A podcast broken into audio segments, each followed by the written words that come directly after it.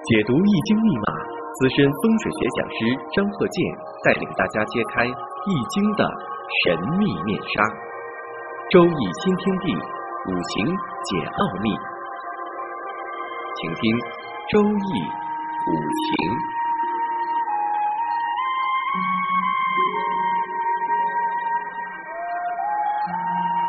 上山微电台荣誉出品。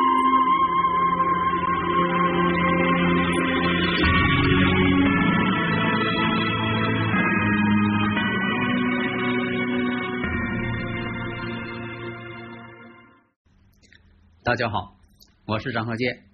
周易五行，我们还是看一下这个例子：男士的庚子、己卯、戊戌、庚申。这个我说一下啊，这个是一九六零年。那么这个五行啊，一说出来，大家呢经常听我课的人，第一反应那就是什么呢？看日主。这日主呢是戊戌日，因为我以前讲过，这戊戌日啊。他是什么身份呢？十个大拜日，魁罡日。所以我经常讲啊，我说这个十个大拜日，为什么古人起了这么个名字？这名字也不好听啊，十个大拜日啊，啊拜日就得了呗，还整个十个大拜日啊？为什么呢？这个十个大拜日啊，这个我的这个经验啊，就说有几种表现形式。第一呢，这个人呢本身他就爱拜货，他主观上就想啊花钱。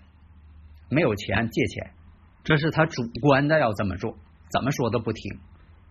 还有一种什么呢？他不是主观要这么做啊，这个人还不错啊，知道怎么省钱过日子。但是什么呢？有些事情啊，他必须得花钱，或者现实当中吧，总轮到他花钱。这个呢，也他一挣钱了，他就有花钱的地方。这钱都是啊，这个必须得花出去了。第三种什么呢？他没有这些要他花钱的，他主观上也不想花钱，但是呢，一生出来一出生啊，就得了一种病，这种病呢，呃，必须得花钱治，必须得拿钱维持生命，这是一种现象。还有一种呢，这个人呢，自己家呀，他不旺家运，这就没办法了。你说这呃，想好好过日子，小的时候呢，他家里边呢得用钱给他往上堆。等他这个自己成家了、结婚了，结果呢，这家运始终不能旺盛，还影响婚姻感情，这是一方面。所以说，你看这个戊戌日呢，就是十个大拜日。呃，十个大拜日呢有几种啊？在五行大讲堂当中啊，我也讲过啊。呃，喜马拉雅、上山之声，你看这些啊，这个我都讲过这些了。魁罡日呢，就是这样，他对家人呢。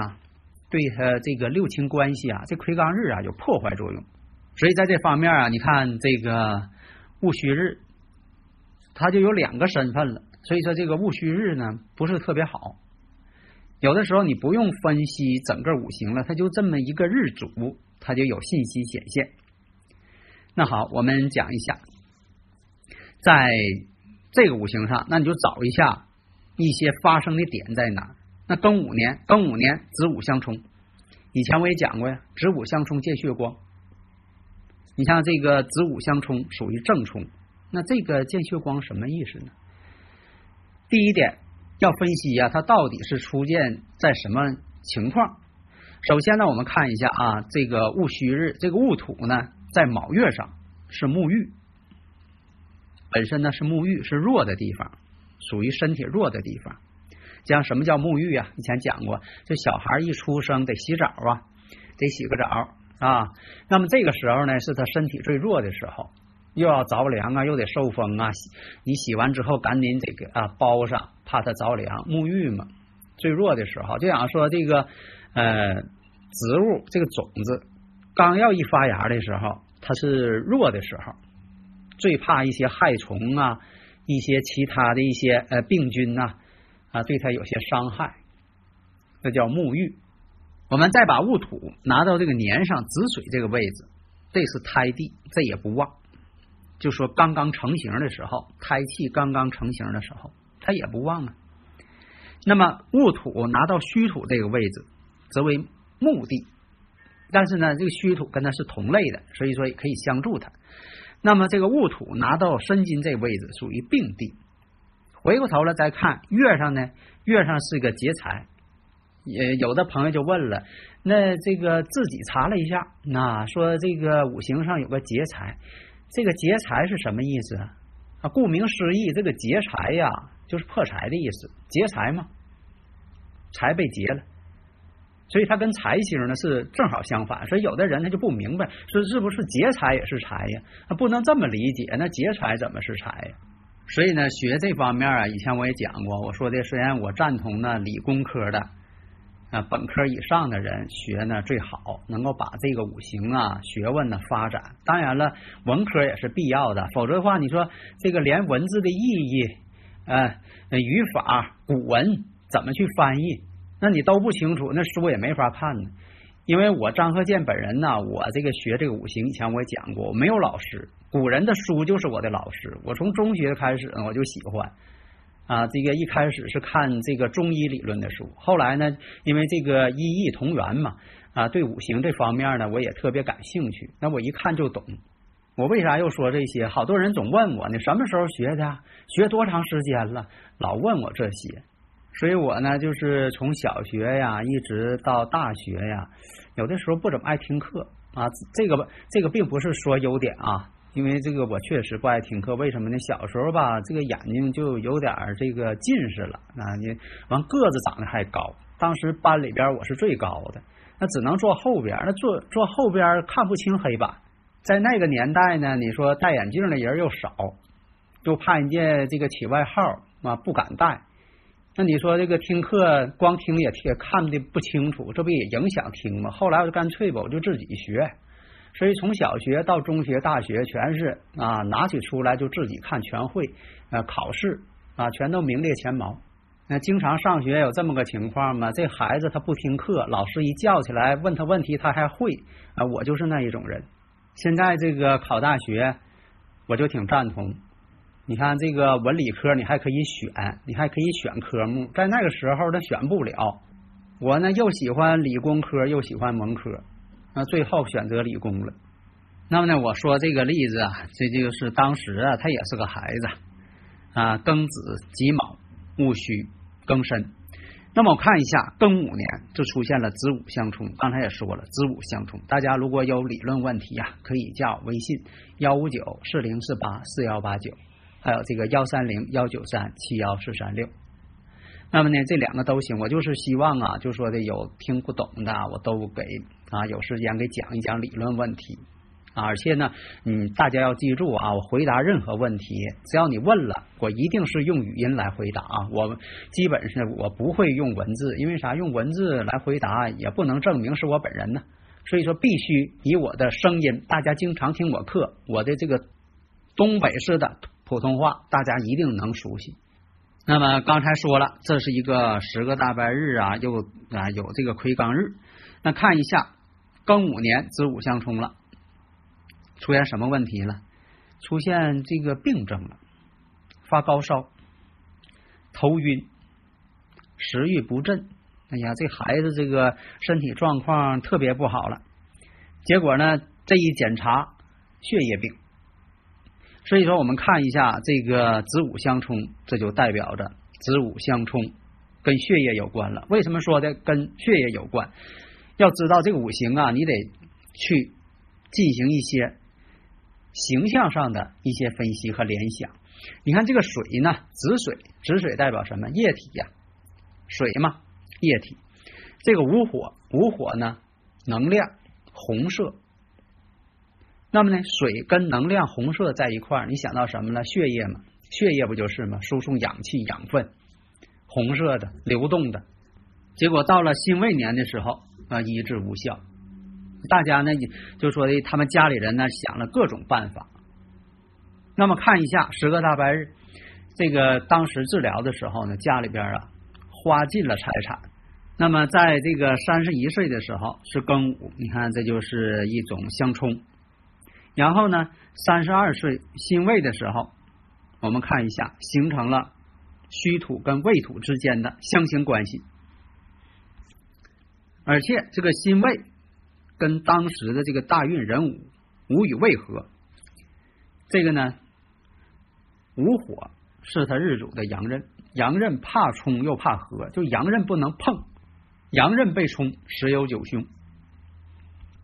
日主戊土，戊土之间跟水之间，他们也是相克关系，所以呢有克水的这么一个情况。而且呢年上跟月上子卯又相刑，所以说他这个年上这个子水呀，在他这个五行当中啊是上下受气。这样来看，你看这个十个大白日呢，花钱不是他本意，你看他不得不花钱，为了这个病，家里人呢真是。所有的钱财都给他花了，就为了这个维持生命，要把这个病能治好。但是当时呢，这个现代医学呀，在当时啊，对这个病呢无能为力。因为现在呢，也有一些孩子啊，就说得这方面的一些类似的病症。第一点呢，要注意啊，健康，健康是第一位的，要注意。另一个什么呢？现在吧，以前这个我也讲过，我说这个现在这个呃照明灯的使用一定要卫生、科学、健康，你不能说的增加照度，怕孩子这个得近视眼，猛劲儿让它亮，增大功率啊，这都是不可取的，要适当。还有一种情况呢是疏忽，你像说这个紫外线灯杀菌。呃，给这个房间要杀菌，结果这紫外线灯啊开了之后就忘关了，结果这孩子在下边学习，紫外线给他照了挺长时间，这都是疏忽大意，违反科学道理。还有以前我讲这个日光灯，以前那种日光灯啊，它就是通过这个紫外线啊里边这个灌上这个稀薄气体，通过紫外线去轰击，就是灯壁上的荧光粉啊进行发光。有的时候呢，呃呃，合格产品那我啊这个那没说的了。有的是什么呢？不合格产品，紫外线量过大了，就好像这灯亮啊，紫外线亮啊，这个呃本身来讲呢，有部分的一些呃伤害，这也使大家要注意。所以买产买产品也是嘛，你得买合格产品嘛，不能随便买就安上了。所以通过这个五行，我们发现，你看这个十个大拜日、魁罡日，然后这个十上呢带一马星，带一马星啥意思啊？你说这这个带一马呀，到外边走啊，出国了。现在来讲吧，不像以前了啊，在呃十几十年前这个出国热，现在呢，哎，你只要是有本事，你在哪儿呢，那都行，在哪儿都能发光。他这个一马星什么意思呢？啊，到处跑治病。呃，总不在家待着，总住院。那么呢，我们再看一下他行这运，二十九岁行这个壬午运。其实这壬午运呢，这十年大运呢，这个午火呀，还是跟他这个年上这个子水呀，子午相冲。再碰上出现这么一个年，这年呢庚午年，呃，又有子午相冲，两个午火冲一子水。所以以前我讲过呀，我说这个子午相冲，卯酉相冲啊。辰戌相冲，丑未相冲，壬申相冲，巳亥相冲。在五行大讲堂当中，我也讲过啊，喜马拉雅啊，五行大讲堂，这我这个啊经常讲这个问题。你看相冲相合，相合又怎么回事？寅午戌相合，亥卯未，还有这个三会相刑相害，都会出现什么问题？这就是我讲这个。生克制化，行冲合害，八字方针。所以在预测的时候，有的时候啊，你必须拿了这个五行，就得说出啊以前是怎么回事，现在怎么回事。说以前啊是科学的，可以印证的，就像说的这个反推啊，像考古学一样反推以前的事情，这也是很科学的嘛。跟那个呃看前世是两码事啊，那个并不科学。啊，你说又是呃，你要说的能算以前的事儿或者怎么样？给你说的这个，净这个一些很迷信的东西，咱这里要讲科学啊，不说那些呃丝毫不相关的，又不能证明又不能证伪的，跟这些怪力乱神没有任何关系。所以这个以前的事情是可以反推的，但是呢，跟那些什么看前世没有任何关系，它跟产生的幻觉。没有任何关系。有的时候你呃认为怎么怎么样，谁谁又是呃有一些怪力乱神的这种现象，那都属于啥呢？神经上的一些幻觉的产物。在这里呢，只能说的呃，有些地方呢属于心理学范畴啊，跟这个说的这个预测没有任何关系。这个呢，就像我刚才说的，你像这个考古学的反推，是吧？这说的呃，若干年以前、几千年以前、几万年以前啊，是什么一个状态？这是一个科学的现象。但是呢，你说这个研究考古学有什么意义啊？当然了，有意义了。是看以前所几万年前、几千年前所发生的事情，总结经验，为人类未来的发展做一个很好的一个预测和策划。这就叫古人说的“无古不成今”。你不了解历史不行。所以研究恐龙的兴衰，就会研究到自然的发展。但是呢，并不是说研究恐龙前世是什么，研究前世不科学，那只是幻觉。这就是古人讲的：以铜为镜，可以整衣冠；以人为镜，可以知道得失；以史为镜，可知兴衰；以五行为镜，可以展望未来。谢谢大家。登录微信搜索“上山之声”或 SS Radio，关注上山微电台，让我们一路同行。